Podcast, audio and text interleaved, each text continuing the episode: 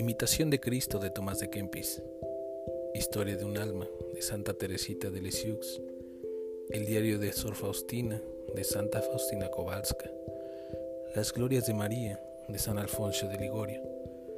Son algunos de los libros que vamos a estar subiendo en este podcast.